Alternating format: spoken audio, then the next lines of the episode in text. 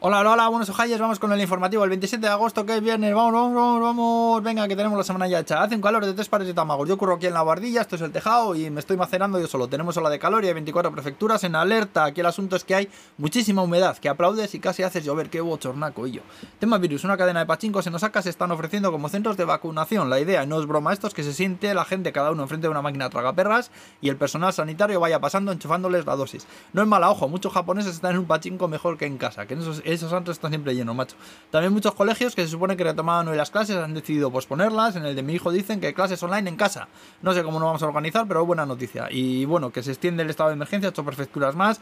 Hokkaido, Miyagi, Aichi, Fumi, Esiga, Hiroshima y Okayama. Casi tardaría más diciendo donde no hay. Bueno, que sepáis que todavía siguen buscando al que roció ácido un chico en una estación del metro de Osaka. Y ahora resulta que ha aparecido otro tará con un cúter que se dedicó a amenazar a los pasajeros de un tren en Aichi, aunque a este le redujo la policía antes de ir a nadie. Y otro tontaco de la misma cuadrilla que el anterior se plantó en un en Kyoto con un mechero se puso a gritarle al dependiente que o le daba el dinero o le metía a fuego a los All Style.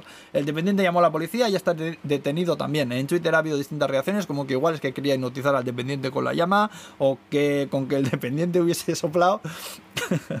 eh, más cosas, resulta que han habilitado vagones para teletrabajo en el Shinkansen, en tren de alta velocidad que han puesto wifi gratis y te dejan cargadores y ratones para el ordenador y tal. El tema Pokémon, como no iban a salir esta semana también, como no. Bueno, pues una diseñadora ha sacado kimonos de los Pokémon. Yo que soy el hater máximo de estos bichos, que me tiene mi hijo la cabeza loca con ataques y evoluciones y yo que sé ya, pues tengo que decir que he visto las fotos de los kimonos y que molan. Por cierto, que los 14 Pokémon Centers que hay por todo Japón van a chapar de momento por el estado de emergencia.